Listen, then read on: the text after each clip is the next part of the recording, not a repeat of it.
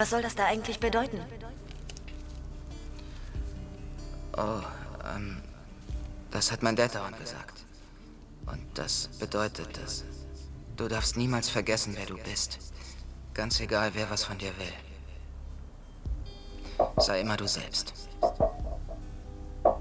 Ich weiß, was mit ihm passiert ist. Tut mir echt leid. Ist schon toll, wie du das durchstehst. Das Leben ist hart. Da muss man mit sowas